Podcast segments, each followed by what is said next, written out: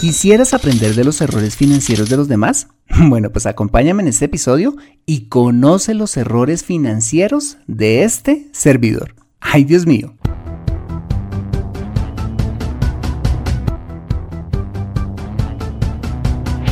Bienvenido a Consejo Financiero, el podcast de finanzas personales donde aprenderás a manejar inteligentemente tu dinero, salir de deudas tomar buenas decisiones financieras y alcanzar una prosperidad sólida y duradera. Consejo Financiero son finanzas personales prácticas para gente como tú que desean transformar su futuro financiero. Bienvenido a bordo.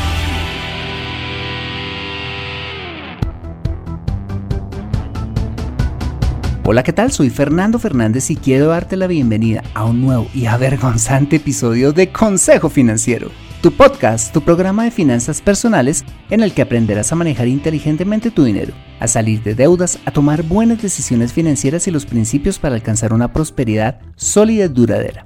Como bien lo sabes, tener educación financiera no es algo exclusivo para los gurús en finanzas. No, todo lo contrario es algo que hoy está a tu alcance y que te ayudará a lograr tus objetivos de vida. Si eres buzo cazador de tesoros, profesor de astronomía, herpetólogo, malabarista de un circo o cualquiera que sea tu profesión, tarde o temprano necesitarás saber administrar correctamente tu dinero. En Consejo Financiero aprenderás de manera práctica lo que necesitas para ser un maestro de tus finanzas personales. Y como siempre te invito a visitar www.consejofinanciero.com, donde podrás encontrar ese y muchos más contenidos de finanzas personales que estoy seguro van a ser de utilidad para tu vida financiera. Asimismo, te recuerdo que puedes encontrarme en facebook.com como Consejo Financiero Podcast, en LinkedIn como Fernando Fernández Gutiérrez y en Twitter como arroba Consejo Acertado.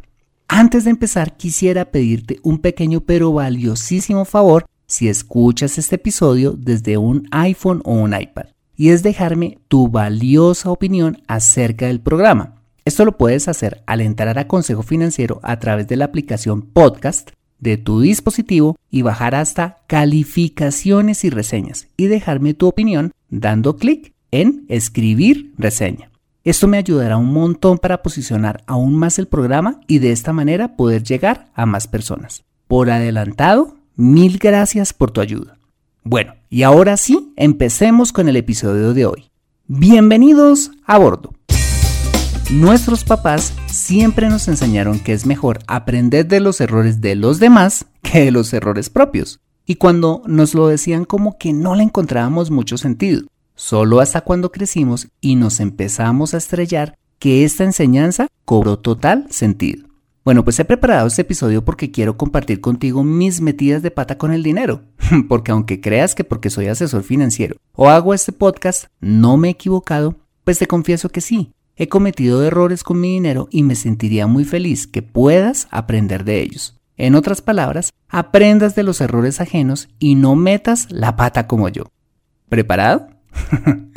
Bien, para empezar mi desfile de errores financieros, quiero empezar con el que siempre he compartido, cuando tomé mi primera tarjeta de crédito. Cuando recién empecé a trabajar y comencé a ganar un poco más de dinero, me dejé tentar de la publicidad sugestiva de una conocida franquicia de tarjetas de crédito que vendía la idea de que tener un plástico era sinónimo de poder y de estatus. Pues ni corto ni perezoso, solicité mi primera tarjeta porque pensé que como mi ingreso había aumentado, me podía dar el lujo de tener una. Y finalmente me dieron un inocente cupito de 67 dólares, con el cual le compré, recuerdo, un juego de sala a mi mamá. Bueno, pues empecé a pagar juiciosamente las cuotas de la tarjeta, pero por una razón que no entendía, veía como el saldo de la deuda no es que bajara mucho.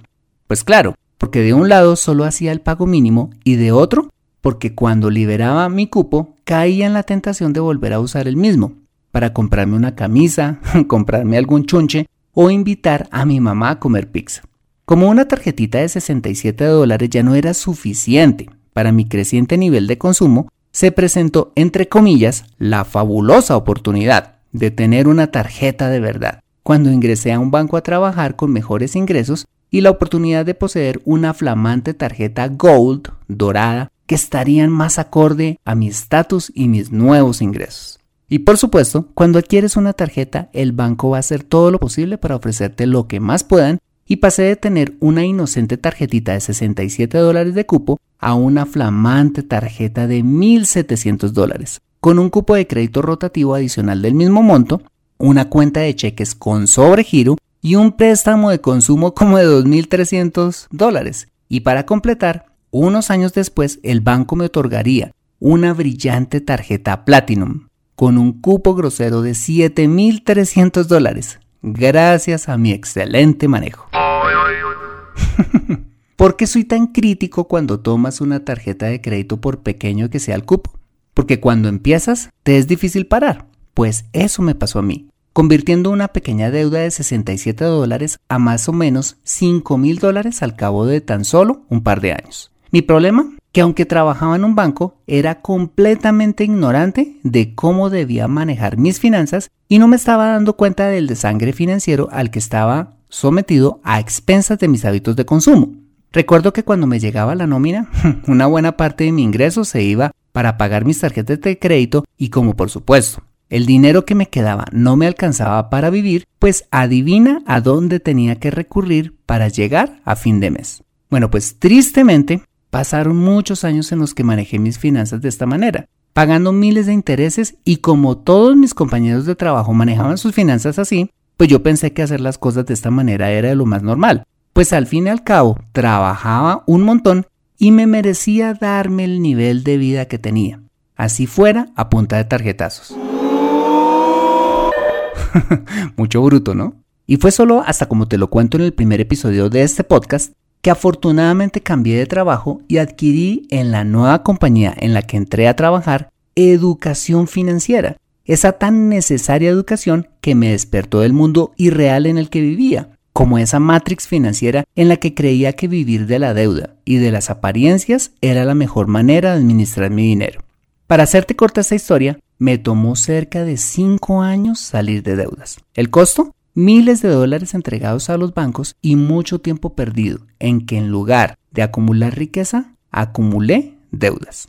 Ok, mi segundo error financiero fue por la misma época en la que ingresé al banco, cuando se presentó la hiperfabulosa oportunidad de comprar carro nuevo con un mega fabuloso crédito sin intereses, imagínate. Pensaba que por tener el cargo que tenía, vestir como lo hacía, tener las tarjetas que ya tenía, el siguiente gran paso era el de tener un supercarro que sellara como símbolo de éxito mi vida profesional. Entonces decidí aceptar el famoso crédito sin intereses y me fui a un concesionario a comprarme. No cualquier carro último modelo del año 99. Me compré un Peugeot 206. Debo reconocer que comprar carro nuevo es toda una experiencia. Aún recuerdo la tarde, casi noche, cuando un compañero de trabajo me lo ayudó a sacar del concesionario, pues no tenía licencia y apenas sí sabía manejar pues además de tonto imprudente.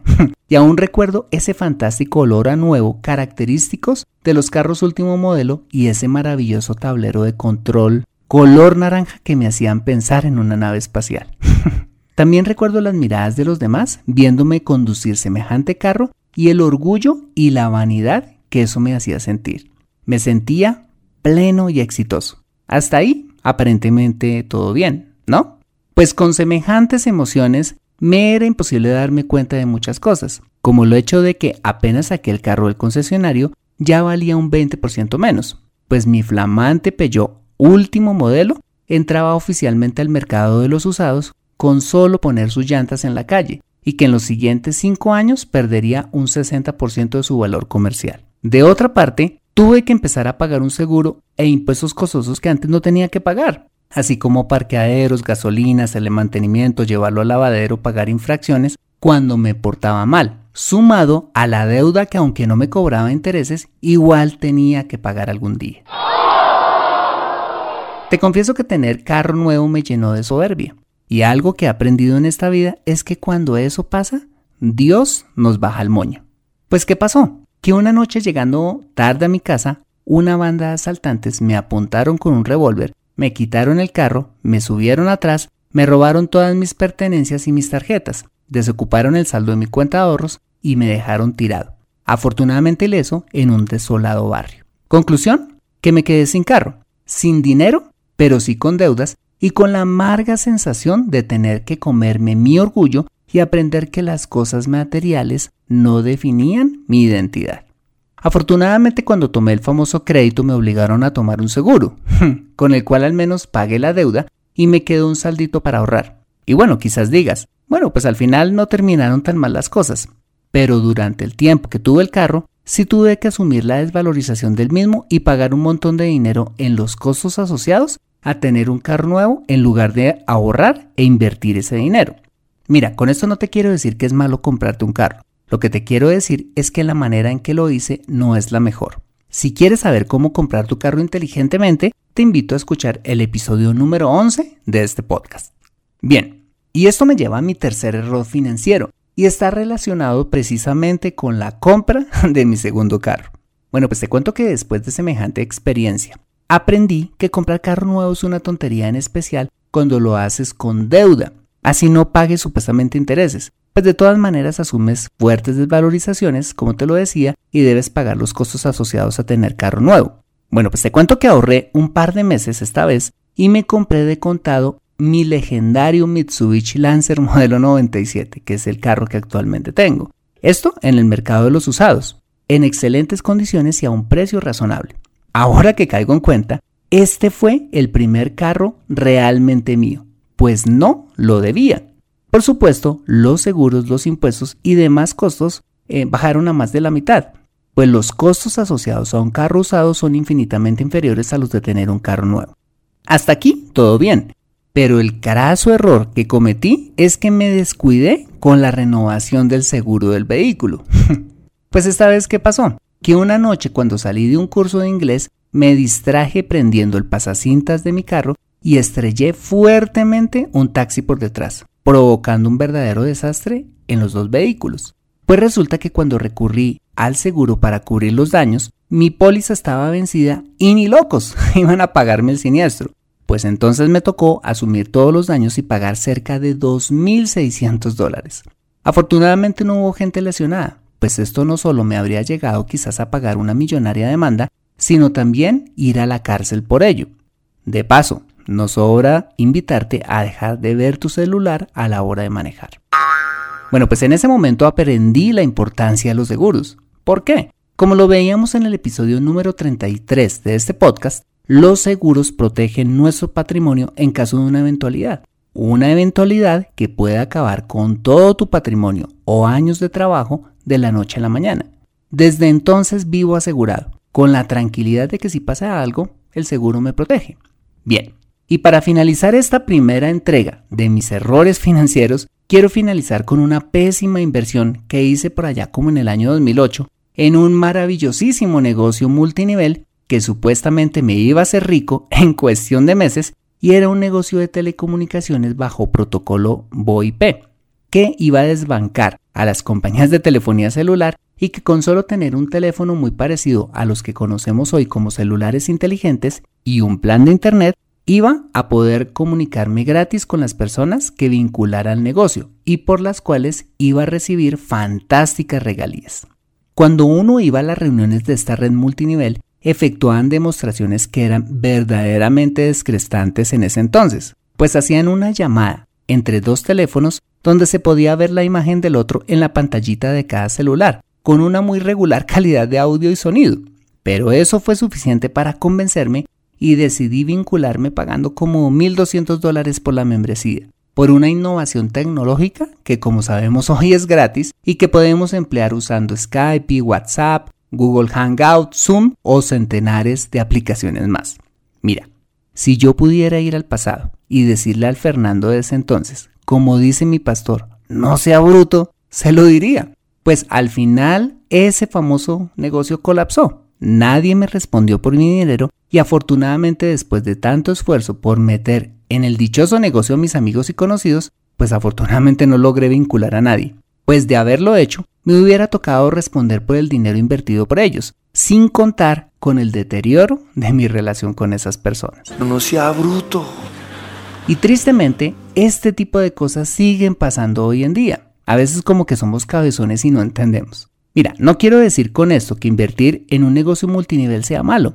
Lo que te quiero decir es que como lo veíamos en el episodio número 8 de este podcast, a la hora de invertir en cualquier negocio, debes hacer una investigación exhaustiva, estudiar la empresa que lo ofrece, el producto, la trayectoria, las referencias, si está regulado o si es legal o no, y de dónde sale el dinero que te pagan. Muchos de esos negocios estimulan la codicia prometiendo riquezas rápidas con poco esfuerzo, pero pueden ser negocios donde se lavan activos.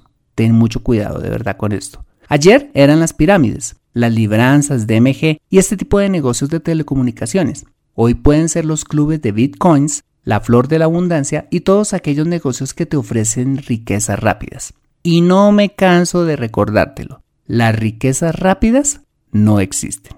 Muy bien, estos fueron los cuatro errores vergonzosos que quería compartir contigo. Pero antes de terminar quisiera decirte lo siguiente.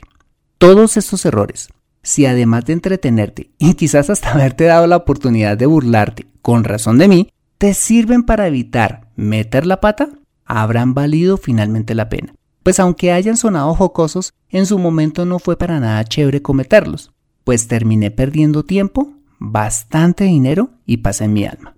Hay dos formas de aprender en la vida, a través de los errores ajenos o los tuyos. Una forma es barata y la otra cara. ¿Con cuál quieres aprender? Conoce cómo salir de deudas en Consejo Financiero.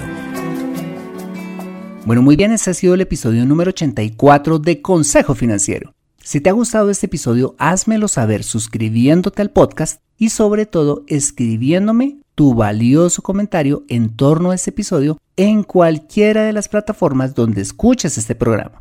Asimismo, te invito a compartir este episodio a través de tus redes sociales con tus contactos, familia o amigos a quienes consideres les sea útil este episodio para su vida financiera. Bueno, soy Fernando Fernández, su asesor financiero y anfitrión de este programa. Mis agradecimientos a José Luis Calderón por la edición de este podcast. Muchas gracias por compartir tu tiempo conmigo paseando en tu bicicleta, pagando tus facturas por internet, descansando el almuerzo o donde quiera que estés y recuerda, Consejo Financiero son finanzas personales prácticas para gente como tú que desean transformar su futuro financiero. Buena semana y nos vemos en el siguiente episodio. See you later.